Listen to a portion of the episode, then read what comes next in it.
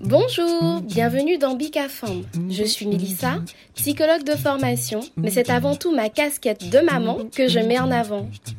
C'est un podcast caribéen qui est dédié à la parole des femmes sur différents thèmes, autour de la grossesse, du désir ou du non-désir d'enfant, autour de pathologies qui concernent directement les femmes comme l'endométriose, autour de la maternité, le postpartum d'ailleurs peu exploré, les traditions transmises de génération en génération, autour de la place de la femme dans notre société, comment allier vie personnelle et vie professionnelle. Bref, Bicafam est un rendez-vous convivial entre femmes qui viendront partager leur expérience de vie, parler sans tabou, avec sincérité et émotion, pour parfois penser certaines blessures et aider d'autres femmes à se sentir moins seules. Ce podcast est dédié à la puissance des femmes.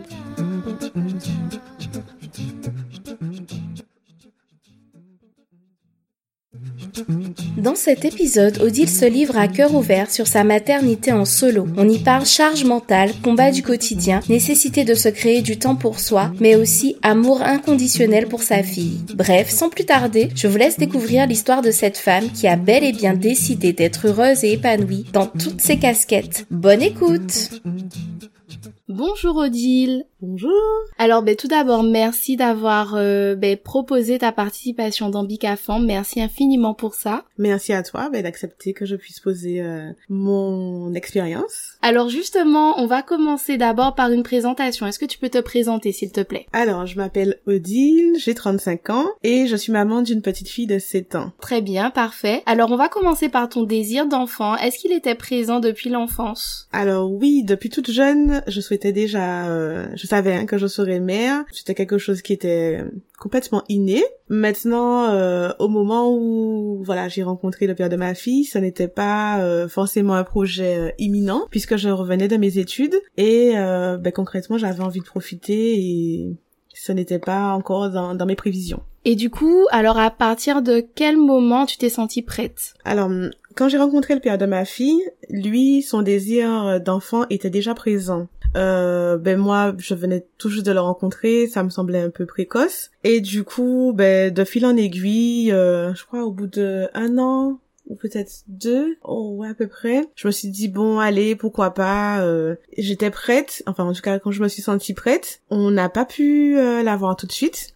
Du moins, elle ne s'est pas présentée euh, dans l'immédiat. Donc, on a attendu, ouais, facilement quelques années. On était vraiment, ben, tous les deux euh, à fond sur ce projet. Et puis, elle est arrivée un jour où j'avais complètement lâché prise. Je m'y attendais pas. C'est toujours ce qu'on dit, hein. C'est vraiment au moment où on s'y attend le moins. Et justement, alors, qu'est-ce que tu ressens quand tu apprends que tu es enceinte? Alors, quand on est dans un parcours de désir d'enfant, on, ben, comme beaucoup de femmes, on achète souvent des tests de grossesse. À chaque fois qu'il y a un retard de règles, on est à l'afflux. Et je me rappelle que ce week-end-là, j'avais pas passé une très très bonne semaine. Voilà, j'étais pas du tout euh, en phase au niveau du travail, c'était pas top. Et je suis rentrée, j'ai vu un retard de règles, mais comme je savais que je m'étais pas mal aussi énervée et que ça peut causer des retards, j'ai fait un test vraiment, mais par dépit. J'avais l'habitude de le faire. Et puis, je m'attendais pas à avoir le résultat positif. Et je me rappelle encore, ma, ma stupeur me dit, waouh, c'est là, c'est maintenant. Ben j'étais contente, mais j'étais aussi en pleine période de stagérisation. Je me suis dit oulala que ça arrive exactement à ce moment-là et euh, je savais que ça allait repousser entre guillemets euh,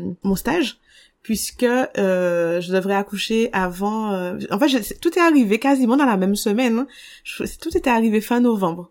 En même pas, je crois, une semaine d'intervalle. Donc euh, contente d'arriver au bout et euh, en même temps un petit peu anxieuse aussi. Et donc, du coup, comment cette grossesse euh, s'est déroulée? Alors j'ai eu énormément de chance puisque j'ai eu une très bonne grossesse, une grossesse quasi inaperçue pour les premiers mois puisque j'avais pas du tout de ventre. Je portais vraiment ma grossesse partout, euh, presque sans le ventre. Et euh, ben pas de vomissements, pas de, de nausées spécifiques. J'en ai eu un petit peu, ça a dû durer un petit mois. C'était plus un inconfort que des nausées. Bébé grandissait bien, je me sentais bien, je faisais exactement tout ce que j'avais l'habitude de faire. Bon, j'ai eu des périodes de- d'énergie un peu basse. C'était surtout le matin, au réveil, c'était compliqué. Mais euh, je, je faisais des longues journées, j'avais beaucoup d'énergie. Franchement, j'étais j'avais vraiment aucun souci. Mhm. Jusqu'au bout, hein. Je voyais jusqu'au bout. Toute ma grossesse s'est bien déroulée. Et du coup, je reviens un petit peu sur la partie professionnelle. Tu parlais de cette euh, stagiarisation et de cette peut-être possiblement cette angoisse par rapport à ça. Est-ce que ça a été justement une angoisse d'annoncer ta grossesse? Comment ça s'est passé justement au niveau pro? Alors, euh, je l'ai pas fait tout de suite. Mais certaines femmes, euh, je pense qu'elles ont plus le regard, les anciens. Ben, certaines ont bien vu que, voilà, j'étais enceinte. J'ai eu des conseils, je regardais aussi un peu les textes de loi. Je l'ai annoncé, je crois. Je devais avoir entre 4 et 6 mois, je crois. Ça a été une surprise pour certains parce que vraiment, j'avoue, ma grossesse ne se voyait pas. Là-dessus, pour le travail, ben, en fait, je dirais que ma fille est arrivée à un moment où j'avais peut-être besoin de me poser professionnellement. On avait quand même pas mal de petits défis à relever au niveau du travail et euh, ben, je trouvais qu'on m'aidait pas forcément ou en tout cas qu'on me corsait un peu la chose. Et j'avoue qu'une fois que j'ai su que j'étais enceinte, j'ai lâché prise aussi au niveau du travail et vraiment j'étais dans la dynamique. Je fais ce que j'ai à faire. Si ça passe, tant mieux. Si ça passe pas, c'est pas grave. Sans stress, sans... Je suis rentrée dans une autre dynamique. Tu étais plus centrée sur toi, centrée sur euh, ben, sur ce nouveau cette nouvelle aventure aussi. Exactement. Et j'avoue que j'ai eu quand même de la chance d'avoir une grossesse qui ne m'a pas du tout gênée dans, dans vraiment rien du tout. Surtout qu'à l'époque, j'habitais sur une île, donc je prenais le bateau tous les week-ends et jamais m'empêcher de, de faire quoi que ce soit. J'ai voyagé vraiment tous les week-ends. J'ai fait tous mes rendez-vous euh, gynéco euh, ben, en Guadeloupe et euh, jamais un souci. Alors juste parlons de l'accouchement. Est-ce que tu avais des, attentes par rapport à ce premier accouchement? Et est-ce que justement le fait que tu sois sur cette île, est-ce que ça a été une appréhension pour toi de que ça arrive à un moment où voilà que tu sois pas en Guadeloupe ou voilà? Dans mon travail, justement, je rencontrais des, des, des femmes en, enceintes qui devaient se rapprocher de la Guadeloupe pour accoucher. Et tout en étant enceinte, ça m'a jamais effleuré l'esprit de me dire, ben, je vais peut-être accoucher ici et qu'un hélico allait... Je sais, franchement, ça n'a jamais Mhm. traversé mon esprit. Après, euh, je savais aussi que la grossesse se passait bien. J'avais pas non plus de, de pathologie. J'étais en bonne santé. Je mangeais bien. Je buvais bien. Ouais, ça m'a, ça m'a pas du tout traversé l'esprit. Ceci dit, l'accouchement, j'ai pas fait de préparation. Je, sais même pas vraiment pourquoi. Je pense que dans le fond, il y avait peut-être un petit stress qui fait que euh, je me suis pas donné les moyens de le faire. Mais j'ai quand même lu des bouquins, je savais un peu comment ça allait se passer. Et je me rappelle que la veille de mon accouchement, j'ai une collègue qui m'a parlé de son expérience. Elle venait d'avoir une petite fille aussi et euh, elle m'a expliqué comment on a dû appuyer sous son ventre, comment voilà euh, la petite avait du mal à sortir. C'était la première fois que je me projetais dans mon accouchement. Mhm. Le lendemain, je me suis réveillée avec des contractions. Et l'accouchement, ben, le lendemain, je me suis réveillée avec des contractions. J'avais tellement pas l'habitude que ben, je suis pas partie me coucher. Et quand je me suis réveillée, j'ai bien compris que voilà, ça s'accélérait. J'ai commencé à noter les euh, les écarts. Et puis on est parti. Donc tu étais bien en Guadeloupe à ce moment-là? Oui. Ok.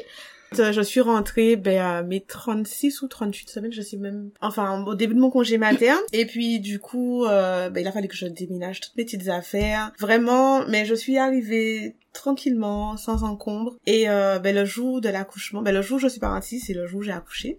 En arrivant, ben, j'avais que quelques doigts, mais la poche des os était bien bombée. Les sages-femmes ont préféré me garder. On a commencé à travailler, voilà, le bassin. Et vers 17h, je suis rentrée en salle. Alors, j'avais prévu de pas prendre la péridurale, puisque ben, j'ai entendu plusieurs échos petit Sur la suite? Exactement les douleurs. Et du coup je, je suis partie un peu avec cette euh, ce projet de ne pas l'utiliser même si j'avais quand même signé. Et euh, mais je prévoyais quand même de prendre le Nubin le, Oui. le dérivé de la morphine. Mhm. sauf que pendant ce week-end-là on était tellement nombreuses à accoucher. Je, je dirais pas qu'elle m'a oubliée. Je dirais juste qu'au moment où elle est arrivée c'était trop tard. Et du coup ben j'ai dû toute la partie de la délivrance Sans rien. exactement Sans- moi et moi même sans Nubin. rien. D'accord. oui je l'ai senti passer Et tu étais avec euh, ton, ton compagnon à ce moment-là?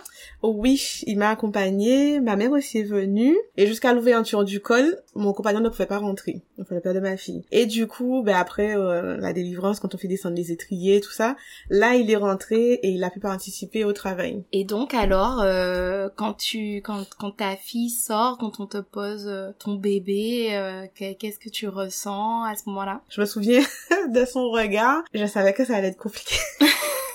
en fait, quand elle est sortie, je me rappelle, je voyais bien ses yeux. On, on dit en général que les enfants naissent limite les yeux fermés, mais moi, je voyais bien ses yeux. Et elle ses cris, ses cris, c'était des cris stridents, comme si, puisqu'elle est arrivée quand même 12 jours, avec euh, 12 jours d'avance. Mhm.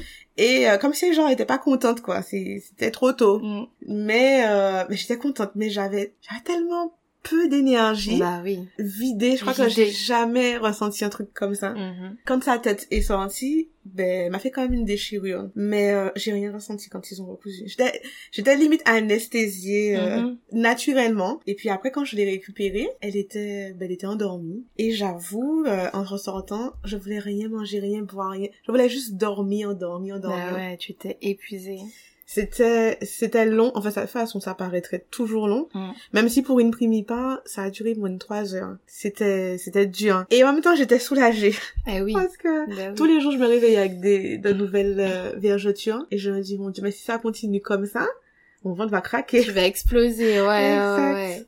Et du coup, alors, c'est tes premiers pas dans la maternité, les premiers jours à la maternité avec ton bébé? Comment ça s'est passé? Est-ce que tu avais prévu d'allaiter C'était vraiment pas facile puisque ma fille a dormi toute la première journée. Mais vraiment, toute la journée. Impossible de la réveiller. Même quand on essayait de la solliciter pour rien, rien, rien. Parce qu'en fait, elle était calée sur le rythme de nuit. Mm. Ça, j'étais pas du tout préparée. Puisque du coup, j'ai pas dormi la journée. Toi, mon dieu, l'enfant a crié toute la, toute la nuit.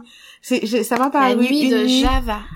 ça m'a paru une nuit tellement longue et euh, Mhm. j'étais pas du tout préparée. Je Mhm. sais pas, mais euh, mon dieu, j'ai tout regardé. Est-ce que c'était le lait? Parce qu'elle t'était euh, à l'arrivée.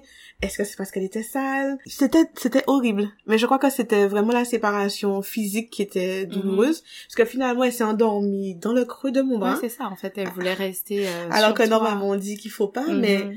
honnêtement, je faisais les 100 pas dans le couloir. J'étais à... Peut-être même qu'elle a pas pleuré tout le long, hein, mais j'étais tellement épuisée Eh oui. que euh, je savais pas par quel bout prendre la chose. Mais de toute façon, alors je sais pas, tu me donneras ton avis, mais moi je trouve que je trouve que c'est dur pour une, une, une femme qui vient d'accoucher, qui est épuisée, qui a à s'occuper du bébé seule. Je sais pas, alors peut-être que dans certaines maternités, peut-être pas ici en Guadeloupe, peut-être que certaines équipes soulagent les mamans, mais euh, c'est pas toujours le cas. Et il n'y a pas forcément des propositions de soulager la maman, ou même, ben, le papa, de toute façon, le conjoint en général ne peut pas rester. Mais ça, c'est un non-sens parce que la mère, elle est épuisée et elle doit gérer seule un bébé et qui, lui, euh, voilà, la nuit de Java, qui pleure. euh, C'est ça. c'est, c'est super dur. Et effectivement, on te dit qu'il faut pas garder le bébé sur soi ben, pour ne pas s'endormir avec parce que c'est dangereux. Mais en fait, c'est, je pense que toutes les mamans le font parce que c'est la seule solution pour calmer le bébé, en fait. C'est en fait euh, c'est une connaissance euh, nouvelle et pour l'enfant et pour la maman. On est en train de s'apprivoiser. On n'a pas les idées claires. Alors moi cet accouchement a, a été complètement épuisant. La seule chose que j'avais dans mon ventre, c'était euh, mon bol de lait du matin Mhm. que bien sûr j'ai vomi ben, le jour de Mhm. l'accouchement. Mais j'avais pas bu, j'étais pas hydratée. J'étais contente d'avoir mon bébé, mais j'avais aussi la déchirure à gérer puisque du Mhm. coup on m'a quand même recousu. Euh, les règles sont super hyper abo- abondantes. Les pas Loki, on appelle ça, ouais, quand on perd énormément de sang. si- Ah oui, Ça aussi, on nous le dit, mais tant qu'on le vit, Vit pas, pas je pense que on n'est pas Ah. préparé à perdre autant de sang. c'est énorme. Et je crois que le fait de se vider aussi, on est Ah déjà oui, vidé de son énergie et se vider de son sang, ben ça fait que on n'a pas les idées tout à fait claires. Alors là, il y avait quand même un personnel. Je peux pas dire qu'elles étaient pas là, euh, des filles, mais à ce moment-là où j'étais en train de faire les sangs pour essayer de calmer le bébé, j'étais seule quoi. Mhm. Et euh, je trouve que c'est c'est assez bouleversant. On n'est pas forcément euh, dans la disposition qu'on avait prévu d'être. Et du coup, on peut se sentir très seul, quoi. Mhm. Mhm. Et franchement, et surtout que j'étais dans une chambre double, donc ça veut dire qu'il faut aussi prendre en compte qu'il y a, qu'il y a l'autre, comme parce qu'elle n'avait pas encore accouché, qui a envie de dormir, qui, voilà, qui elle aussi se prépare à, à sa, à sa délivrance. Je dirais pas que je l'ai mal vécu, mais ça a été vraiment C'est pas difficile. simple, c'est pas Mhm. simple, c'est pas Je, simple. je me suis sentie vraiment démunie. Démunie, ouais. Voilà, un bébé, il arrive, il est concentré sur ses besoins. Mm. Il pleure parce que soit il veut être changé, soit il veut un câlin, soit il a faim. Et puis Mais- il découvre le monde aussi extérieur, donc c'est une grosse angoisse. euh, il a besoin d'être rassuré H24 en fait. Tout à fait. Et euh, la montée de lait aussi, ça fait hyper mal. Mais Mhm. c'est... Même si on le dit, Mhm. le vivre, c'est c'est horrible. Et l'enfant, lui, il tête. Donc il Mhm. tient, on a mal, Et ça ta fait des fille, elle a bien pris, euh, elle a bien pris le sein dès le début? Au départ, oui. Mais après, je sentais qu'elle avait tellement envie de boire que j'ai commencé à faire le mix. C'était pas forcément un, un projet d'emblée, mais euh, c'était difficile en fait. Il y a ce qu'on a envie. Mhm. Et puis il y a ce qui est en fonction de la réalité, des paramètres à prendre en compte autour. Et c'est vrai que euh, ben très vite je suis passée en allaitement mixte parce que c'était c'était difficile. J'ai fait une jaunisse aussi à la naissance. Mhm. Euh, ça allait de rien comme ça, mais euh, quand on vient d'avoir son bébé, on nous dit qu'il a telle pathologie, même si bah c'est bénin, Mhm. mais euh, voilà, le, mon bébé était un petit peu jaune, tu vois, et euh, je sais pas, je, en fait c'est comme si un cyclone était passé dans ma vie, Mhm. et juste euh, bah, les deux premiers jours de son arrivée, et Mhm. c'était c'était encore plus bouleversant quoi. Mhm. Un boulever, un grand bouleversement, Ah en fait, un grand tourbillon.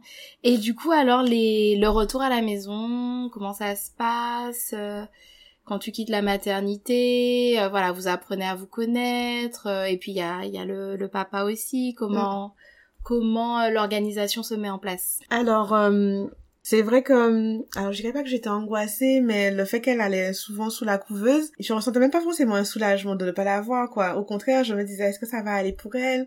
Est-ce que juste euh, deux ou trois jours, ce sera honnêtement suffisant pour euh, pour enlever ben, la couleur jaune de son visage? Oh, c'était, ça m'a plus, peut-être qu'on n'a pas assez communiqué avec moi là-dessus. Honnêtement, j'ai plus vécu ça un peu comme une prison, quoi Mhm. Vraiment euh, rester enfermé et puis bah à 19h fallait que lui il parte C'est ça. et Ouais. du coup ben je sentais le monde limite s'évanouir surtout que j'ai j'ai compris ça longtemps après qu'elle était calquée sous le mode où la journée elle dort et c'est la nuit qu'elle qu'elle vit quoi Mhm. Mhm. et c'était difficile quoi. Donc j'étais bien contente de pouvoir rentrer. Du coup, j'ai continué en allaitement mixte. Ça ça allait, sauf que lui, il travaillait aussi, ce qui fait que ben il y a des journées où je me retrouvais seule et ça a l'air de rien comme ça mais même au bout de quelques jours, 10 jours, 20 jours, on se sent encore euh, complètement euh, chamboulé par tout ça quoi. Mhm. Totalement. Donc c'était c'était difficile. C'est une période où je me suis sentie euh, vraiment, euh, je crois que je contrôlais rien du tout. Mhm. Je me laissais vraiment euh, porter par la chose Mhm. et euh, C'était un peu en pilotage automatique, Mhm. euh, sans forcément être consciente vraiment de ce qui ça. se passait. Et est-ce que tu t'es sentie euh, entourée et soutenue Oui, il y avait ma mère quand même qui était là, qui venait régulièrement. Euh, elle nous a fait, je me rappelle, elle nous a fait une petite soupe aussi. Je crois que ouais, je, des jeux- j'ai tout. Genre, genre, je reprenais du poil de la bête, je mangeais bien aussi, euh, beaucoup de lentilles pour récupérer, tout ça. Je buvais aussi euh, du moringa, ça c'était un de mes frères qui m'avait donné euh, cette astuce-là, à mettre dans de l'eau. Donc, je buvais bien, je m'hydratais bien, mais je crois que euh, mon cerveau était vraiment calqué sur autre chose, puisque à l'époque, je savais que le père de ma fille allait partir. Mhm. Du coup, je pense que je vivais tous ces chamboulements-là, mais j'avais du mal à me poser sur une partie, sur un problème à la fois. Mhm. Et je pense que c'est pour ça que j'ai pas pu allaiter ma fille aussi longtemps que je l'avais prévu. Mhm. Puisque j'avais, j'avais du lait, parce que j'avais vraiment bien mangé. Mon La part du psychisme en fait, c'est Mais ça. c'est ça. Mais psychologiquement parlant, j'étais trop retenue par, par des choses annexes. Mhm. Sans compter que, ben, au bout de trois mois, il fallait que je rentre aussi à Marie-Galante. Mhm. Donc, euh, ça a l'air de rien comme ça, mais c'est aussi un stress. Bien sûr. Et puis à Marie-Galante, famille- tu as personne. Voilà, toute ma Mm. famille est en Guadeloupe. Pendant mon congé mater, ben, j'étais quasiment tout le temps dehors, hein, de toute façon, courses, faire mes petites affaires. Mais c'est vrai que euh, avant qu'il ne parte, c'était pour moi euh, angoissant de savoir comment j'allais m'y prendre, quoi. Pour faire mes courses, est-ce que j'allais y arriver? Voilà, dans combien, combien de temps qu'on va rester séparés? C'est des questionnements qui sont euh, euh, lancinants, puisqu'on n'a pas de réponse, Mhm. et on n'aura pas de réponse dans l'immédiat. Mhm. Et c'était une sage-femme que j'avais à la sortie d'hospitalisation qui a bien repéré. Pour le coup, elle a, elle a été bien à mon écoute. Elle a repéré que, ben, j'étais pas, il y a quelque chose qui n'allait pas, j'étais pas bien. Mhm. Et c'est à elle que j'ai fini par en dire, ben, voilà, il va bientôt partir. Euh, notre bébé n'a, n'a même pas, je crois, je crois qu'il allait partir quand elle allait avoir un mois et demi, donc, euh, elle était encore petite. Mhm. Moi, j'étais encore jeune maman. Donc c'était déjà prévu hein, qu'il parte. Oui, c'est ça Mhm. et que c'était voilà que je vivais quelque chose d'angoissant. Elle m'a comprise, vraiment pour le coup. Elle a elle a compris pourquoi j'avais autant de mal parce que tant qu'elle était là pour me guider pour allaiter, Ça allait. Naya restait bien dans le sein, il y avait pas de souci. Mais à partir du moment où j'étais toute seule, je sais pas, je j'avais du mal quoi. Mhm. Mhm. Et du coup, comme elle m'a suivi après pour le la rééducation du périnée, ben avec elle je pouvais échanger euh, sur ça. Au début, c'était difficile hein, le départ, les les, les je pense les deux premiers jours, c'était un peu voilà. Et puis après, ben j'ai vite fait pris le pli. Euh, ben j'ai compris aussi hein, que voilà, Naya, surtout qu'elle avait bien soif. Quand elle, elle tétait ou quand elle pleurait, elle avait soif, c'était son biberon. Mm. Une fois que j'avais compris comment elle fonctionnait, après, ben, on a pris tranquillement. Vos marques. Ouais. euh, Vraiment, parce qu'il y a quand même beaucoup de choses à faire quand on vient d'avoir un bébé, quand même être dans un environnement propre, Mhm. laver aussi le linge, repasser. Et ça a l'air de rien comme ça, mais les premiers temps, mais il faut, il bah, faut il faut, suivre, ouais, c'est ça. Il faut pouvoir mettre en place une routine parce que du coup, euh, on demande aux mamans de se reposer euh, quand le bébé dort, mais s'il y a tout ça à faire en plus, Et qu'on est seul. surtout dans ta, voilà, dans ta situation où tu étais seule, bah du coup, forcément, c'est ça, ça paraît difficile de te reposer, de dormir quand ton bébé dort, parce qu'il y a d'autres choses à faire pour que la maison tourne. Finalement. Tout à fait. Ah, j'ai perdu mes kilos de grossesse, mais sans penser, en deux mois, j'avais perdu Mhm. tous mes kilos. Mhm. J'étais même redevenue plus fine qu'avant ma grossesse. Mhm. J'ai le- tout, tout, tout perdu. le stress du, du postpartum. Ouais. Et, et du coup, euh, la reprise du boulot, ça s'est passé comment? Est-ce que c'était quelque chose qui te stressait? Et euh, le mode de garde aussi, comment ça s'est passé? Euh, non, j'étais pas stressée puisque j'avais vraiment tout prévu. Avant de partir, ben, j'avais déjà été voir la crèche. Elle avait déjà sa place. Ben, j'étais quand même rassurée aussi puisque euh, la crèche là où euh, elle allait se trouver, on a, j'avais une ancienne collègue en fait qui y travaillait. Donc euh, ça va, j'y allais vraiment tranquille. Ben, je suis rentrée, je crois, une semaine avant ma reprise ou peut-être deux, juste le temps de mettre tout ce qu'il faut pour pour Naya, son béanceau, tout ça sa petite commode, vraiment tout ce qu'il tout ce qu'il faut pour son nécessaire et euh, ben, du coup faire la semaine d'adaptation. Finalement, elle c'était difficile au départ de comprendre ses besoins Son fonctionnement et, Mhm. et voilà de, de répondre à, à, à ses besoins. Je crois qu'elle avait bien pris ce pli là d'être euh, ben, qu'on soit toutes les deux tout ça Mhm. et du coup ben elle a pas pleuré. C'était un peu c'était difficile pour moi hein. quand, quand j'ai tiré le frein à ce premier jour là. Ah là Je l'ai regardé à côté de moi avec ses grands yeux, elle me regardait, Mm. l'air de dire qu'est-ce qui va se passer, parce que je lui parlais quand même, et je me demandais est-ce que j'avais pas un problème d'aller Mm. limite livrer mon enfant à des inconnus? Mhm. Donc c'était c'était dur, mais elle a même pas pleuré. Mhm. Je l'ai Finalement, c'est toi qui l'a... ce qui C'était plus difficile pour toi ça. que pour elle. Exactement. Elle a fait tout son toute sa petite adaptation tranquillement. Je l'ai récupérée, tout ça. Elle pleurait pas. Elle, je sais pas, elle suivait. Elle, elle essayait de comprendre qu'est-ce qui se passait. Et puis la semaine d'après, ben, elle a commencé sa crèche euh, tous les jours. Je la laissais euh, juste le temps de mon travail, de 7h30 à 13 à 15h30. Du coup, ben, je pense qu'elle avait bien pris le rythme, puisqu'au bout d'un moment, ben, c'est elle qui m'attendait devant euh, les barreaux. Et euh, vraiment, ben là non plus, hein, rien, Pas de, tranquillement. pas de soucis Ouais. particuliers. Et même au travail, je suis arrivée, zéro appréhension. Mhm. euh, le seul truc que j'avais dans ma tête, c'est que interdit de faire des heures sup. Mhm. Interdit d'aller au-delà de mes heures de travail. Ce que je faisais avant, et Mhm. puisque j'avais pas, j'avais pas d'enfant. Mhm. Et euh, même après, pendant ma grossesse, j'ai j'ai fait aussi beaucoup d'heures sup. Moi, je me suis dit, bon, Odine, ça suffit. T'es devenue maman. Donc, à 15 heures, pas tante, Mhm. tu reprends ton deuxième rôle, quoi. Du coup... Ta euh, deuxième journée qui commence. Exactement. Là-dessus, j'avais bien des collègues qui respectaient le truc. Dès que dès qu'ils savaient que j'étais sur le perron de la porte, faut rien me demander. Mais vraiment rien. Et je récupérais mon enfant, passais du temps ensemble. Elle allait bien, j'allais bien. Et du coup, alors, votre nouvelle vie à deux, euh, l'organisation de la vie d'une maman solo, comment, comment ça se passe? Comment ça s'organise? Tout ça, justement, tu disais que ça ne laisse pas, pas trop de place à pas à l'imprévu, mais en tout cas, il faut bien organiser les choses. Mm. Est-ce que tu peux nous en parler? Alors, ben, je me débrouillais pour pouvoir... euh, Enfin, c'était toute une organisation hein, dans ma tête. Quand j'achetais les grands packs de, de couches, je les achetais par deux. Ce qui faisait que je restais un moment sans avoir en donné. Le lait aussi, ben, je veillais, puisqu'il fallait quand même un lait pour la crèche, qui ne Mhm. durait que moi. Mhm. Donc, au bout d'un mois, faut redonner un autre pot de lait, même s'il est pas fini, le précédent n'est pas fini. Je m'arrangeais pour avoir toujours ben, mes couches, les lingettes, vraiment tout son nécessaire. Surtout que Naya a eu des problèmes de peau aussi, les premiers temps. Elle avait une peau atopique, donc il fallait que je prenne euh, une marque bien spécifique, Aderma. Et du coup... En plus, tu as euh, Marie Galante, donc il faut quand même anticiper ça aussi. Exactement. Oui. Sachant qu'il fallait aussi un flacon à Marguerite et un flacon En en Guadeloupe. Guadeloupe.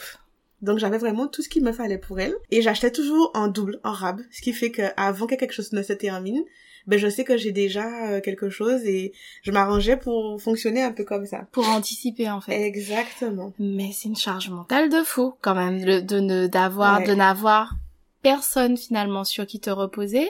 Mm. Maman solo et en plus, ben, la semaine, en tout cas quand tu as Marie-Galante, tu n'as tu as pas de famille, tu as personne sur qui compter, aucun Ouais. relais. Euh, ça devait être quand même une sacrée organisation. Ouais. En fait, euh, je crois que quand je le vivais, j'avais même pas l'impression que c'était complexe. C'est-à-dire Mhm. que je savais qu'il fallait que je l'affronte, puisque après tout, c'est moi qui pas le choix. Voilà. Mhm. Et j'avais aussi accepté la situation tout en sachant, entre guillemets, ce qui m'attendait, même si ça a été plus compliqué que je le pensais. Et du coup, je faisais. Et euh, ben, toutes les deux, on s'adaptait plutôt bien à ce rythme-là. J'allais faire mes courses avec elle. Je faisais tout vraiment avec elle. Mhm. Vraiment. Et euh, je réalise que j'ai pas eu un bébé si compliqué que ça, quoi. Mhm. Vraiment, je vais quelque part avec elle. Elle s'endort dans la voiture. Je tire le frein à main. Elle est déjà réveillée. Elle regarde ce qui se passe. C'était pas compliqué non plus d'aller dans les magasins, puisque en arrivant en Guadeloupe aussi, c'était la même chose. Fallait que ben j'aille euh, ravitailler entre guillemets, Mhm. prendre ce qu'il me fallait.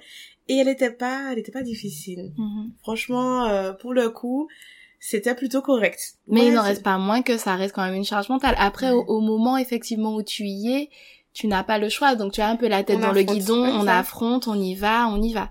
Mais à quel moment tu commences à te sentir un peu submergé et, et tu te rends compte que ben, cette charge, elle est quand même difficile? À quel moment? Euh, je crois que c'était pendant la préparation de son baptême. C'est-à-dire qu'on vivait euh, séparément, ben, tout, tout, euh, tout en ayant quand même le couple qui fonctionne. On est parti en décembre le rejoindre, on a passé Noël ensemble. Ça nous a fait une petite coupure, du coup elle a fait juste un mois de crèche et moi juste un mois de travail. Et j'ai réellement commencé ben, quand l'année a basculé. Donc là-dessus, ok. Mais euh, quand j'ai commencé à préparer le baptême, c'est là où je me suis sentie vraiment seule. Puisque bien sûr, toutes les démarches se font en Guadeloupe. Euh, enfin, vraiment sentie seule. J'avais quand même euh, ma cousine qui est sa marraine, qui m'accompagnait, on cherchait un lieu, puisque j'ai une grande famille. Du coup, euh, ben, faut trouver le lieu, comment on va faire pour la nourriture, comment on va faire pour la décoration, est-ce qu'on pourra, est-ce que si, est-ce que ça. Et je me rappelle que je feuilletais beaucoup les, les prospectus pour commencer à acheter des trucs chaque fois que je voyais des choses en promotion. Mais euh, voilà, pour le coup, ben j'étais seule à faire la liste, seule à faire euh, euh, ben, la liste des invités aussi, seule à regarder ce qui manque. Bon, j'avais quand même ma cousine avec qui je pouvais échanger là-dessus. Et, et lui, je le trouvais tellement, euh, je dirais pas de désintéressé, tout ça, voilà, en fait. éloigné complètement de Mhm. cette De réalité-là. cette réalité-là. Et je- j'en entendais pas, je ne voyais pas, en tout cas, mais son soutien.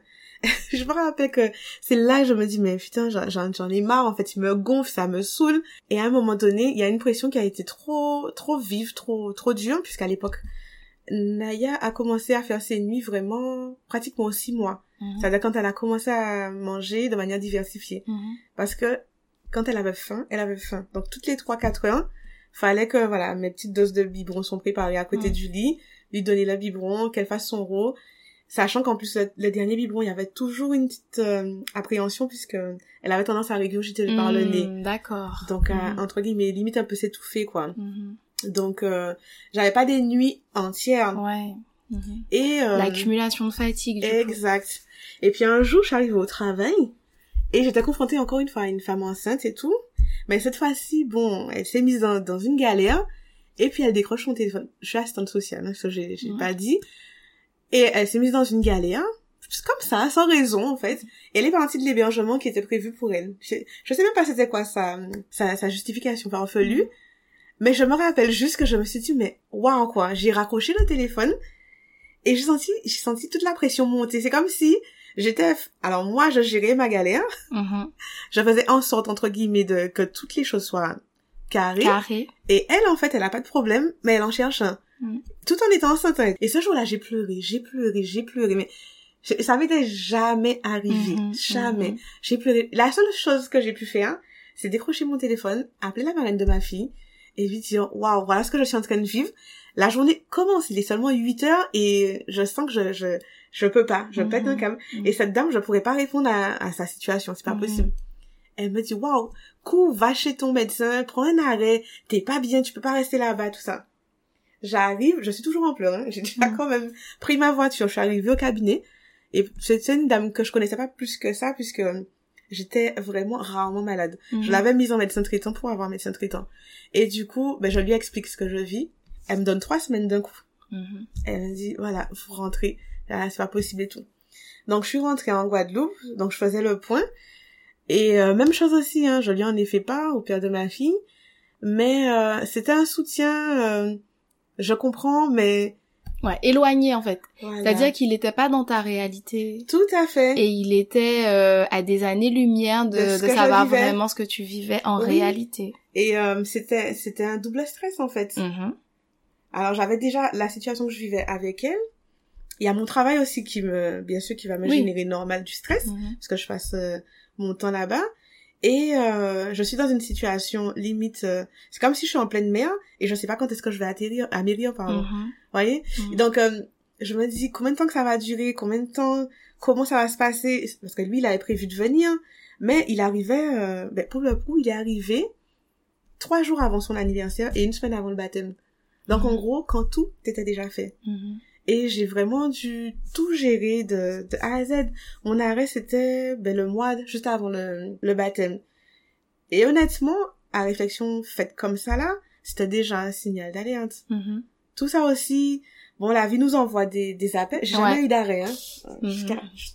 toujours présent ben, on a des signaux, mais après, on les, on les décode pas toujours. C'est après qu'on fait le fil, on se dit, ah, ça, c'est un signe, ça, déjà. C'est cela. Et puis, bon, malgré tout, la relation a continué quand même. C'était complexe. Je crois que c'est vraiment la deuxième année de vie de Naya que vraiment je me suis dit, il faut que je sorte de cette parenthèse mm-hmm. pour m'en sentir mm-hmm. et puis vivre parce que je faisais... tu arrivais pas à te en fait tu tu tu savais pas où où tu où tu en étais et donc du coup tu te sentais comme un peu emprisonné dans cette situation c'est exactement ça mm-hmm. Et même quand je m'accrochais au projet, puisque je devais aller le rejoindre avec euh, Naya. D'accord. La première, euh, la première fois qu'on est monté, elle avait quoi? Elle devait avoir 3-4 mois. On est parti en métropole. Je vois qu'il cherche pas de logement. Je me dis, ok. La deuxième année, on est reparti faire Noël là-bas et tout. Toujours rien. Et là, je... c'était des étapes qui m'ont amené euh, à me séparer de lui, en à fait. prendre la décision. Lui, voilà il s'en est pas rendu compte, mais je prenais vraiment trop de charges pour pouvoir encore en assumer d'autres. Mhm. C'est-à-dire que mon projet n'était pas de rentrer en métropole. Je revenais de mes études de base. Mhm. Donc, euh, si je fais, voilà, cette, euh, cet élan, hein, c'est vraiment pour qu'on ait une famille unie. Or, j'ai l'impression que je suis toute seule à être parent. Mhm. Donc, ça a été le premier signal, ça là, que je réalise qu'au bout d'un an et demi, a toujours pas même déposer une demande. Mhm. Surtout qu'il y a le 1% patronal dans son travail. Mhm. C'est pas non plus euh, le truc trop compliqué, quoi. Mhm. Et ensuite, sa mère est tombée malade deux, trois mois après. Donc, il est venu en, à Marie-Galante, enfin en Guadeloupe. Il y a un jour voilà, j'avais quand même des amis. Hein. J'avais juste un couple d'amis et une bonne collègue que je considérais comme une amie. C'était les trois, mes trois références, entre guillemets, qui habitaient pas très loin aussi de, de moi. Et c'était eux qui savaient, voilà, ce que je vivais. Parce que j'avoue que j'ai vécu tout ça, mais je crois qu'aucune de mes collègues... Sans en parler. Oui. Personne ne savait. Mhm. J'avais pas envie d'avoir de d'avis des autres, j'avais mhm. pas envie d'entendre de jugement et j'avais envie de prendre mes décisions, mes, mes propres décisions pour ma situation. Mhm. Voilà. Sans avoir, voilà. Et du coup, je me rappelle que je voulais juste aller faire du sport, mais c'est un truc que je faisais. Je faisais rien pour moi de toute façon puisque je déposais Naya à la crèche, je travaillais, je sors du travail, je la récupère. Ouais, tu t'es H24 avec elle. exact. Je n'avais mhm. aucune aucun repli. Mhm. Voilà.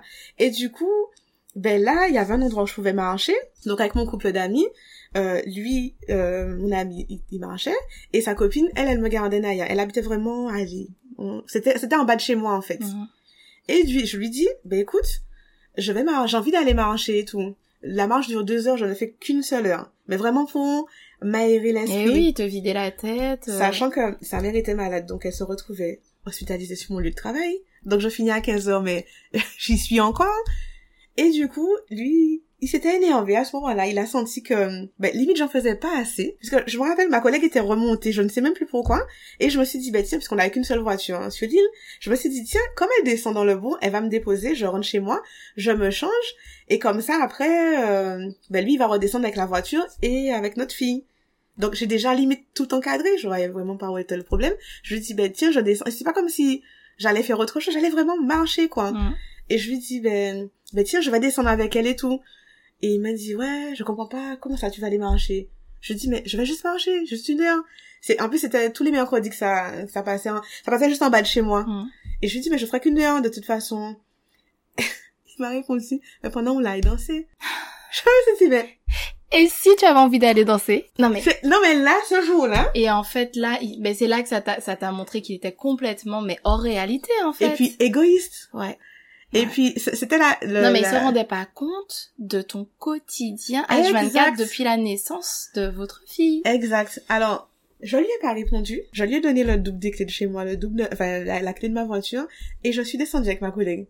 Et j'étais limite anesthésiée sur la route. Je me rappelle, je rentre, je, me, je suis en train de me doucher, mais je me dis, mais j'arrive pas à, à, imaginer, à réaliser que c'est ce que le gars vient de me dire. Et je dis à ma collègue, mais putain, mais en réalité, il sera jamais content. J'en fais jamais assez. Mm-hmm. Et ce jour-là, il a cassé quelque chose, il s'en est même pas rendu compte. Mm-hmm. Parce que je racontais déjà tellement de choses dont une bonne partie sans rien dire. Voilà, il ne savait peut-être même pas. Donc il savait même pas en fait. C'est ça. ça. Et je me dis là, t'es là parce qu'il est quand même resté trois semaines. Mais là, il voyait quand même, c'est ça. Et je me dis, même pour aller marcher, c'est un problème. Mais là, du coup, pendant le, temps où il était là, est-ce qu'il s'impliquait? Est-ce qu'il te soulageait? Est-ce qu'il, tu sentais, voilà, il se disait bon ben, déjà qu'au quotidien c'est elle qui gère, là je vais gérer pour la soulager. Pas plus que ça. Par exemple, quand je montais en métropole, il me disait pas genre euh, tiens tu vas dormir cette nuit et je vais m'occuper de Naya. Non, on va faire un tour. C'est-à-dire chacun un biberon. Mhm. Voilà. Bon après, j'étais pas non plus dans une dynamique de lui lâcher tout tout sur le dos. Je m'occupais de mon enfant. Il s'en occupait aussi, mais ça n'a rien à voir. Sans, sans mhm. compter que lui, il a sa famille sur l'île. Donc euh, quand il a Naya, il est pas seul comme moi, je suis seule dans la maison entre quatre murs.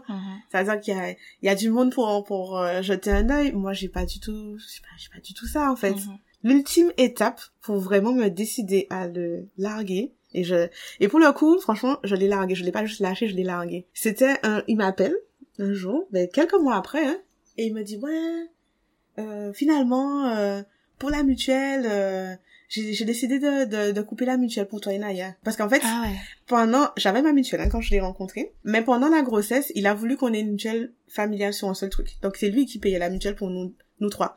Nous deux au début, et puis après, non pas, oui, pour nous deux au début, pendant la grossesse, et après pour nous trois. Et ça faisait un moment qu'il me bassinait avec ça.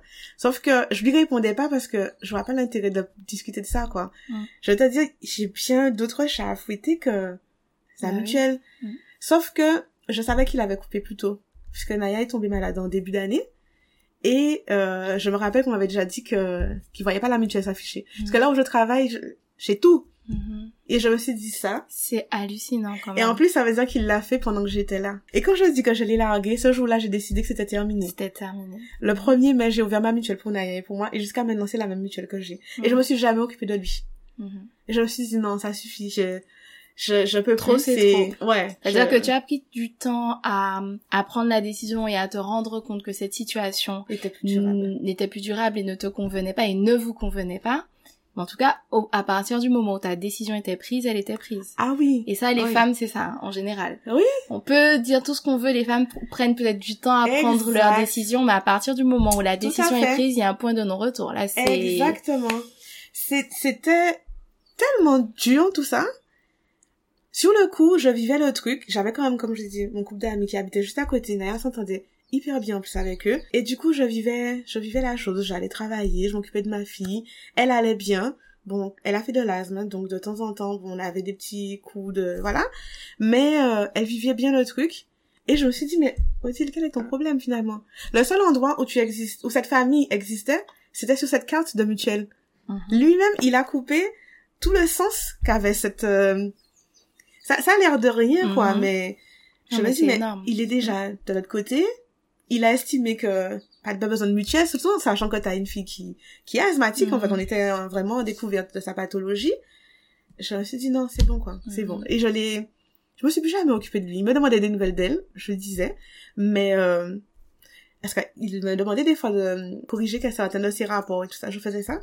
Je, je t'assure qu'il a même arrêté de me demander tout ça. C'est comme si ce jour-là, il avait bien compris mm. que j'avais fini avec lui. Mm-hmm. Même si, bon, je savais qu'il allait revenir pendant les vacances et que ça allait être compliqué puisque j'avoue, je n'ai pas du tout posé de mots là-dessus. C'est-à-dire au moment où j'ai décidé que c'était terminé, j'étais, j'ai pas envie de faire part, j'ai, j'ai pas écrit, j'ai, mm-hmm. euh, je suis comme ça. Quand je, mm-hmm. quand c'est fini, j'ai déjà donné, j'ai estimé que j'ai, j'ai plus que donné, voilà.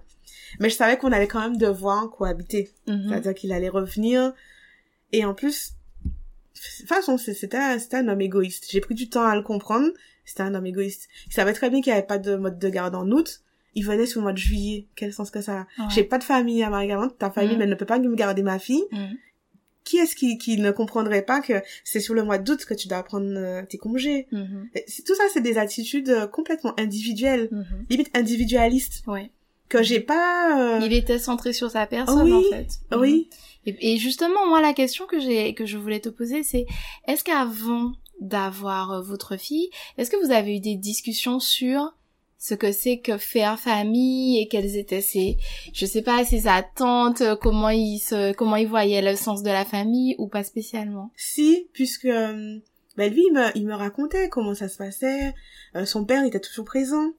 Euh, franchement, l'individu que j'ai eu après l'accouchement, Tu l'as pas reconnu. Oui, je ne sais pas si c'est parce qu'il est parti qu'il s'est senti désengagé. Je sais pas si aussi j'ai pris trop de choses sous les bras qui fait que je lui ai pas donné assez de place, parce que ça peut être aussi euh, quelque chose. Mais en réalité, je pense qu'il avait quand même déjà un problème. Il a quand même un père qui est présent, qui est présent jusqu'à maintenant. De, de son père, il va te dire, quand euh, mon père a fini sa journée au champ, il me prenait ma sœur et moi, tous les deux sous ses genoux, et on prenait notre biberon, notre dernier biberon du soir. Mhm. Donc, c'est un père qui a été présent. Je me dis, mais je comprends pas. Je l'ai vu avec son filleul, puisque euh, sa sœur a accouché deux ans avant que je ne tombe enceinte, je crois. Donc, j'ai vu comment il fonctionnait. Il est quand même présent. Il aime sa famille. C'est quelqu'un qui est très, très, très famille. Mhm. Euh, sa, sa mère, son père, mais plus famille nucléaire, hein, quand même. Mhm. Sa mère, son père, ses frères. Ah bah, ses sœurs, il est le seul garçon. Il est le seul garçon et en plus, c'est Mhm. le dernier. Ouais. Donc, très choyé, par ses sœurs. euh, et, euh, peut-être un peu tour- tout tourné un peu autour, autour de, de lui. lui. Et Et là, au moment où arrive le bébé, ben c'est plus le cas c'est ça. parce que finalement ton attention est plutôt euh, tournée vers le bébé et lui, du coup, ben peut-être qu'à ce moment-là, il, il, il- je sais pas. C'est ça. Pourtant, il me semblait tellement quelqu'un d'indépendant. Mhm. C'est quelqu'un qui a, qui a vécu des, des choses difficiles. Donc, il a dû se prendre un moins très tôt, qui, qui, a, qui a dû prendre ses responsabilités. C'est quelqu'un Mhm. que je voyais toujours debout. Il a, il termine un travail là.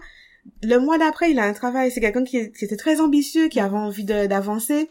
C'est pour ça que quand il a eu sa proposition pour partir en métropole, je me suis dit, T'as je pas peux voulu pas, le freiner voilà, en fait. je peux pas lui priver de cette liberté et professionnelle et financière parce qu'après tout euh, tout le monde rêverait d'avoir cette opportunité du coup je je voilà je ne me voyais pas mettre de frein à sa vie professionnelle donc je me dis si ça se passe comme ça c'est que ça doit se passer comme ça quelque chose qu'on doit il y a quelque chose qui doit se passer loin de moi l'idée que ça allait conduire à une séparation quelques années plus tard mais pour moi je voyais que c'était une ascension pour nous nous trois en fait Mhm. et il est parti avec cette idée de dire voilà je pars pour offrir un avenir à mon enfant Mhm. Sauf que dans la réalité, C'était pas comme- le cas. j'avoue, je suis quelqu'un de très indépendante. Je fais mes petites affaires, j'ai besoin d'un sucre, je vais pas aller demander à quelqu'un un sucre, j'achète mon sucre. Je, je, voilà, c'est, c'est mon fonctionnement qui fait que peut-être aussi que j'ai, j'ai parenté, j'ai parenté, j'ai parenté. Et en réalité, chaque fois qu'il revenait, je voyais tellement fort son égoïsme, quoi. C'est, mais c'est des, des, c'était des choses aberrantes que je gardais. Je me dis, mais il se passe quoi, en fait? Mhm. Moi, Les besoins de Naya passaient bien avant même les miens. Je Mhm. faisais, j'avais arrêté la danse, j'avais arrêté toute activité, vraiment pour me concentrer sur elle. Voilà. Mm. Sauf que, ben, petit à petit, je sais pas, il s'est dés- désengagé. Pourtant, pendant la grossesse, il était là. Il a assisté à toutes, mais vraiment, toutes mes consultations. Mhm. Parce que même pour prendre la- le tour de tête, je me rappelle le, le vendredi, Naya n'était pas très disposée. Fallait que je revienne le lundi. Il a pris sa journée. Vraiment, il était là à chaque moment. Il parlait même pour elle dans le ventre. Voilà. Donc rien, rien ne pouvait présager. présager que qu'après il se serait Oui. désengagé comme ça. Il a choisi son prénom. On était au mois de mars, donc je vais avoir entre 4 et 6 mois. Il a choisi son prénom. Et Naya, ça veut dire désiré. Mhm. Voilà, il a... Il y avait rien qui laissait présager que j'allais me Mhm. retrouver toute seule, tout en étant en couple, quoi. Enfin, Mhm, mhm. Vraiment, je j'ai pas compris. J'ai vraiment vraiment pas compris. Et du coup, justement, toi, alors, comment t'arrives à remonter la pente après après ça? Comment comment ça se passe du coup maintenant? Fait que c'est plus officialisé, c'est vraiment euh, maman solo, euh, même si tu l'étais déjà dans les faits finalement. C'est ça. Mais comment tu arrives à remonter la pente, toi? Alors, c'était euh, compliqué parce que euh, puis non plus de, de de sa fille hein. Bien que voilà, je donnais pas forcément de nouvelles pour moi. ben, j'envoyais des photos quand même de Naya, de son évolution. Mais il m'a tout laissé gérer, Mhm. quoi. Euh, au niveau de l'école, il s'est jamais vraiment impliqué. Parce que du coup, ben, j'ai eu, ben, une fois que j'avais, je l'avais laissé, je sais pas, ça m'a, ça a ouvert le la, la porte du travail pour moi. Du coup, je suis rentrée en Guadeloupe. Soulagement, mais total. Et du coup, ben, travailler en Guadeloupe, donc retourner auprès de mes proches, tout ça. Et, euh, et lui, vraiment, euh, Naya a fait sa rentrée, même pas un stylo. Alors, bon, il, il versait quand même quelque chose pour elle, hein, mais il versait, euh, des fois il versait pas, des Mhm. fois c'est là, des fois c'est... aléatoire, ouais. Voilà. Et jusqu'à là... Tu pouvais je- pas compter dessus. Non. euh, Non, vraiment. J'ai dû tout affronter, faire ses papiers, tout faire. Et euh, elle a 7 ans aujourd'hui, et je vois que son comportement est quasiment le même. mhm.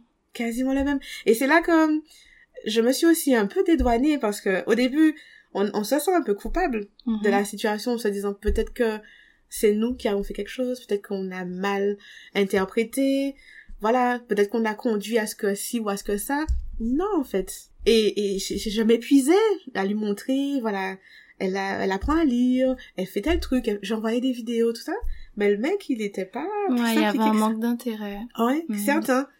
Pourtant, je sais qu'il aime sa fille, hein. Oui. ça n'enlève rien à, Mhm. à la C'est une implication. C'est Mais l'implication. il y a un en fait. manque d'implication, mais Mhm. qui est criant, comme si... donc, Ça, il n'avait jamais à me reprocher, mais il a toujours dit, je sais que t'es une bonne mère. Mais comme si le fait que je sois une bonne mère, ça le bon. dédouane. C'est bon. C'est géré en fait. C'est bon. ça, Elle a pas besoin de ça, de cette partie-là. Et euh, ça me faisait mal. Des fois, j'emmenais à, à la maternelle. Il y a des papas qui, qui Mhm. récupèrent leur fille. Tout. Après, j- elle a un parrain, mon frère, qui est très présent. Mhm. Qui, qui, Donc elle a une figure paternelle qui est C'est présente. ça. Mm. Et du coup, ben, au début, je m'occupais pas plus de ça. Jusqu'à ce que je me dise, mon Dieu, mais, waouh, quoi. Il faut, il faut stopper. Donc, je lui ai fait une demande de pension. Alors là, le, le truc que j'aurais jamais dû lui faire. Là, il a senti que la terre allait trembler, que Ah c'est, ouais, là, ça a été. Oui. euh, mais jusqu'à maintenant, il m'en veut. C'est Ah ouais. c'est un truc qui date, euh, aller de facile. La demande ans. de pension Mhm. Mais c'est totalement normal. On est bien d'accord, hein. On est trop- Tout ce que tu gères au quotidien, Et il, jusqu'à il se maintenant- dit que ça, ça tombe Oui. du ciel en fait. Jusqu'à maintenant, il, il s'investit s'il a envie de s'investir. L'année où euh, je l'ai, euh, ben je lui ai demandé une pension, il s'est acheté un bien. Mm. Alors il m'appelle un jour et c'est là que j'ai compris, mais putain le gars il a pas fini avec moi. Il a appelé un jour, donc pour moi il parle à, à Naya. Je me, tellement que je me sentais plus du tout impliquée. Pour le coup, j'avais vraiment, voilà, bien enterré euh, la chose. Il appelle, il me dit ouais, parce qu'au début il m'envoyait bien la pension et tout. Et puis un jour il appelle, il me dit ouais ce mois-ci je pourrais pas, tout ça. Je, je tellement de la réalité que je dis ok, tu vois, qu'est-ce que tu veux que je te dise de toute façon? Et puis il me dit, ouais, tu vois, je suis en train de faire les cantons. Je me dis, mais qu'est-ce qu'il me raconte là? Je dis, ok. Il me dit, ouais, parce que je viens de prendre ma maison. Et en fait, le mec, il Ouais. s'investissait ailleurs. Mhm. Et en fait, il a eu un deuxième enfant. Cet enfant-là était déjà né aussi, même chose. Bon, j'avoue, je me suis, je- ça m'intéressait pas, quoi. Mhm. Enfin, Mhm. fait sa vie, quoi. Mhm. Et il me l'a annoncé la veille de- du réveillon de Noël. Et tout ça, ça m'a permis de comprendre que, bon, en fait, il y avait une sorte de petite guerre qui s'était installée, mais une guerre complètement silencieuse, parce que je me sentais pas en compétition avec lui, Mhm. mais je sentais qu'il était encore dans ce truc-là. À partir de ce jour-là, ça, j'ai décidé de m'éteindre. Je me suis dit, ah ben, on va arrêter ça, quoi. Il y aura plus de, je te Mhm. demande plus rien du tout. mais, Mhm. mais vraiment rien. Et il y a pas longtemps, quand il était en vacances, on a encore eu cette conversation. Je lui dis, mais tu vas quand même admettre que je t'emmerde pas. T'envoies pas de pension, je te dis rien. Là, il envoie tous les deux mois. Je- je- Et pourtant, Franchement- et pourtant, tu aurais matière à. C'est ça. Mhm. Je, je ne l'emmerde pas. Là, il a gardé les deux mois. C'est pas l'emmerder normalement de lui C'est demander ça. la pension. Tout tu à vois. fait. Mais lui, il voit pas ça dans ce sens-là. Mhm. Tu vois, parce qu'il estime qu'il a ses charges, il a, il a son foyer, tout ça, machin. En fait, je, c'est là que je me suis dit, mais il a vraiment un problème. Mhm. Et ce problème, ça dépasse largement ma compétence. Mhm. Même ma compétence de mère, on, on est, on est parents d'un, d'un, Mhm. enfant commun, mais s'il comprend pas ça, c'est pas la peine. Ouais. En fait, c'est ça, c'est que là, il y a pas, y a pas d'équipe parentale en fait. Tu as toujours été euh, Toute seule. toute seule dans les ça. décisions, dans tout et ça. dans le, le côté responsabilité. Et c'est vrai que tout à l'heure, tu parlais de cette culpabilité.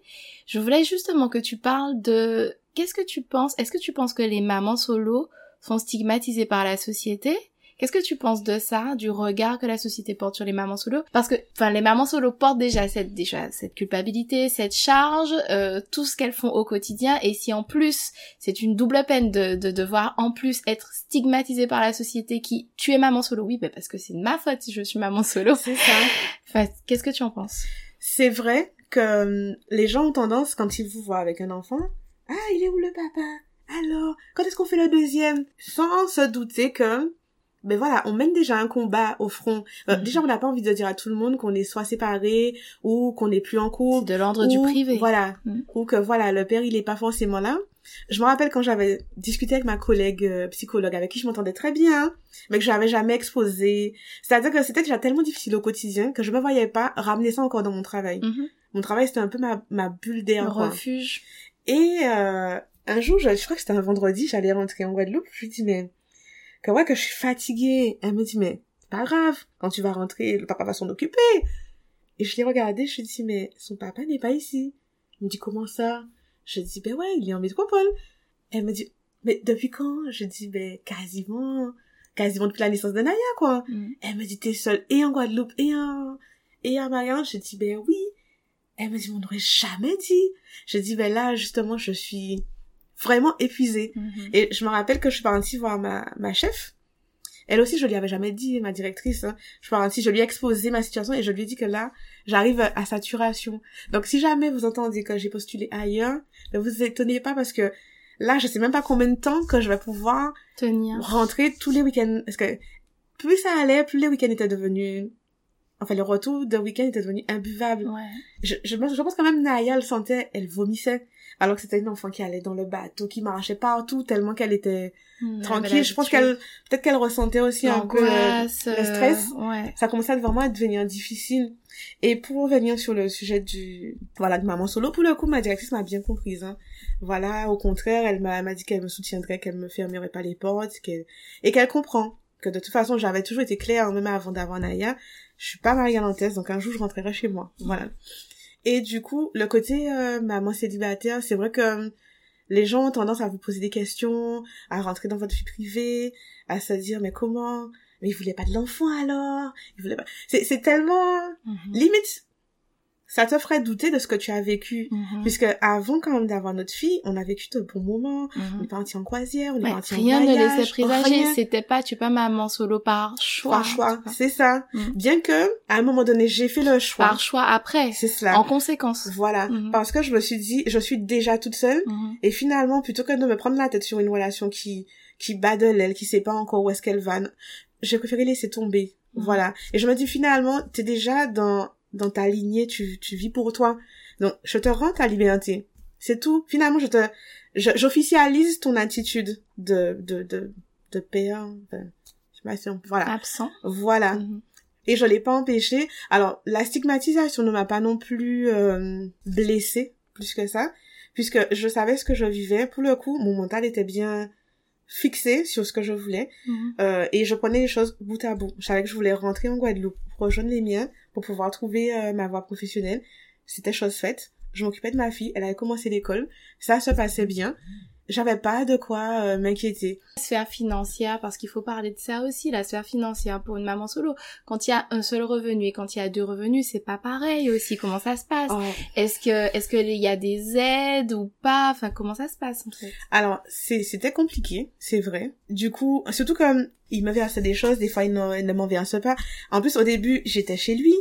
Après, euh, comme je t'ai dit, la cohabitation, au moment où on était déjà séparés, enfin, dans ma tête, j'étais déjà célibataire, mais j'étais encore dans, mm. dans son appartement en Guadeloupe, tu vois. Et euh, ben, il m'a demandé au bout de quelques mois de sortir de chez lui, quoi. Ben, il m'avait donné un mois, je sortis au bout d'une semaine. Mm. Et je même pas, je vais même pas rentrer dans le truc où je vais pas, je vais vider sa maison, et choses comme ça. Enfin, pour le coup, j'étais même un peu euh, soulagée parce que je me disais, ça y est, maintenant, euh, chacun, on est de notre côté, quoi. Mm.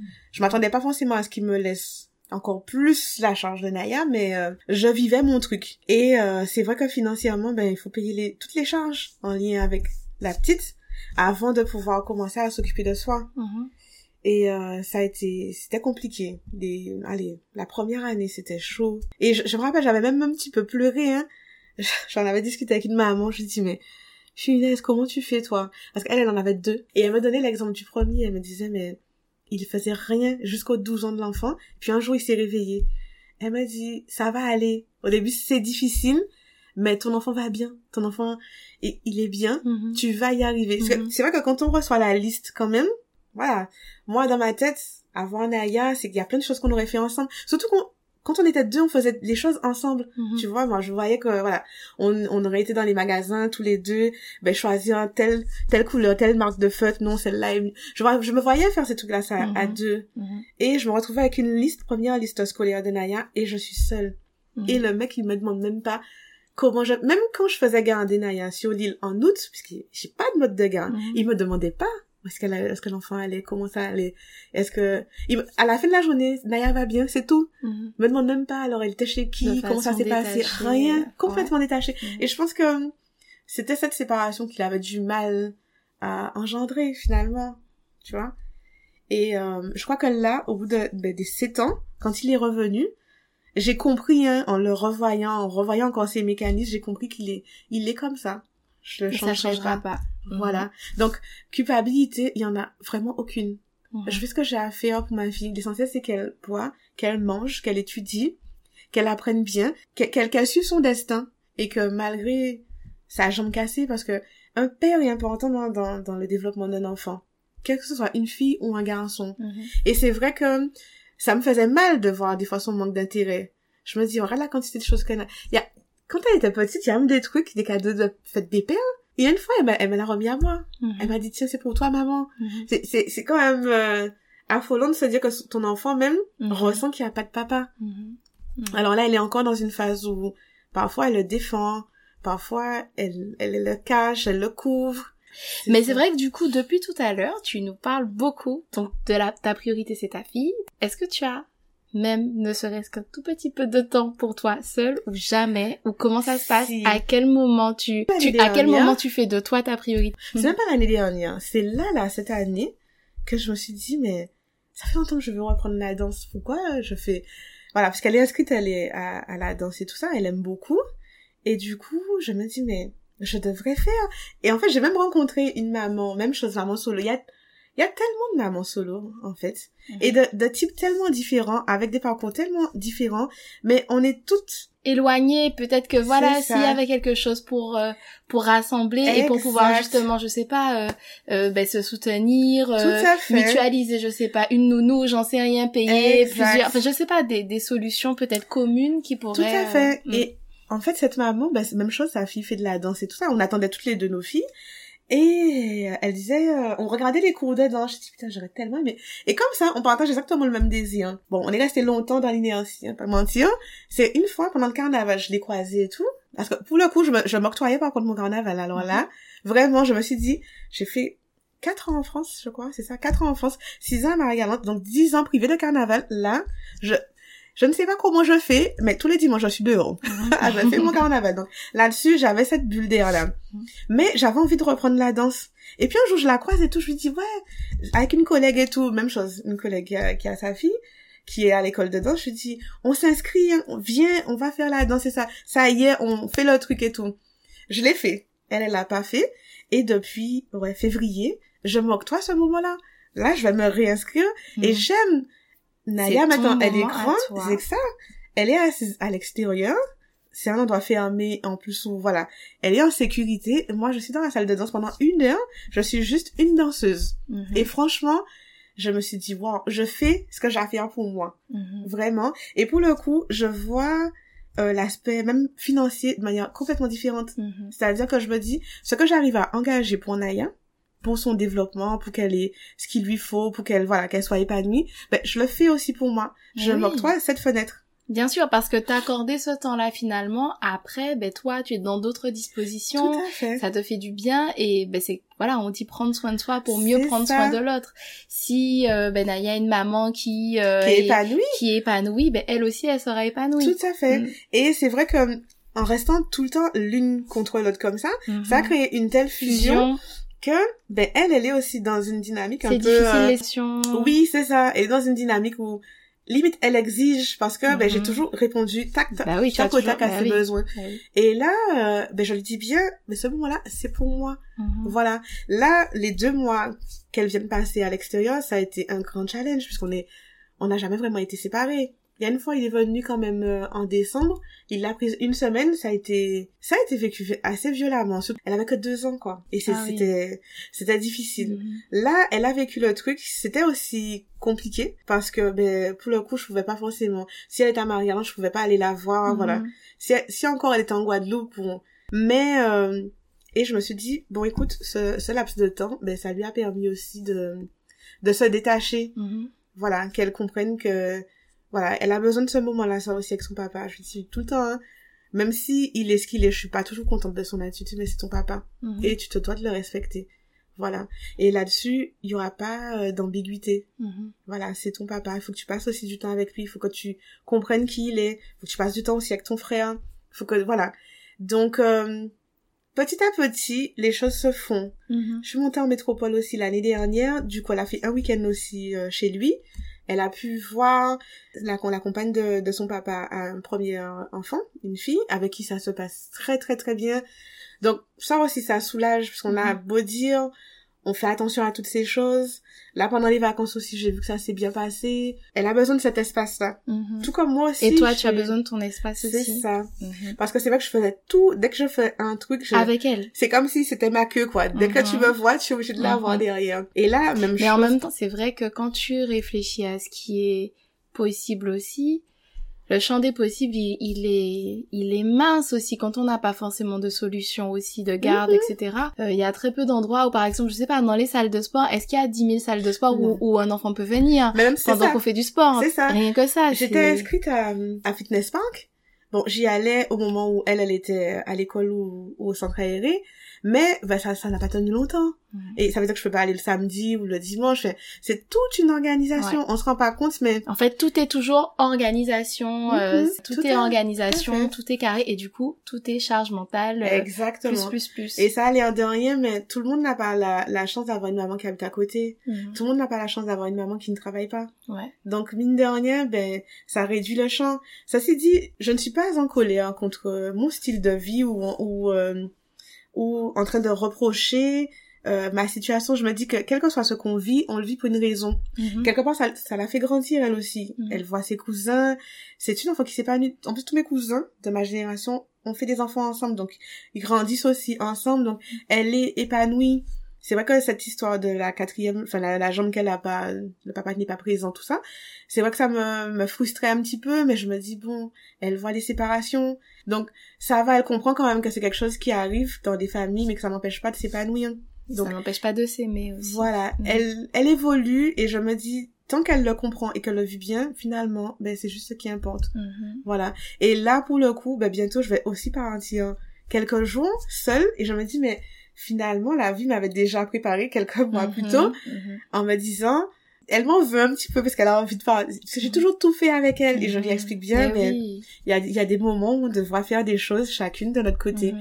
Même pour son Mais elle a été épanouissement. préparée du coup. euh, C'est ça. Ouais, pendant. euh, Je pendant pense les années. que c'est important de faire attention à ça puisque on est seul aujourd'hui, mais à long terme, on va refaire sa vie, on va recomposer aussi, et c'est important que l'enfant ait, ait son autonomie, même si elle reste quand même accrochée à un parent. On sera toujours accroché à un parent, mais ça aussi, je veux pas qu'elle euh, qu'elle grandisse avec ce truc où elle peut pas faire ses affaires, où elle est complètement dépendante de moi. Non, pas du tout. Vraiment, euh, je l'éduque pour ça, pour que voilà Mhm. demain qu'elle puisse être autonome, qu'elle puisse euh, savoir ce qu'elle veut, Mhm. comprendre le bien et le mal, voilà. En tout cas, Odile, on va s'arrêter là pour cet échange qui était riche. Euh, merci pour euh, pour ce partage d'expérience et euh, ben, je pense que toutes les personnes qui écouteront euh, seront d'accord avec moi. Tu es une maman formidable Merci. et euh, et, euh, et c'est vrai que là on sent aussi que progressivement tu commences à trouver ton équilibre, comprendre aussi l'intérêt de de te créer du temps aussi pour toi, pour justement ton épanouissement global aussi en tant que femme aussi.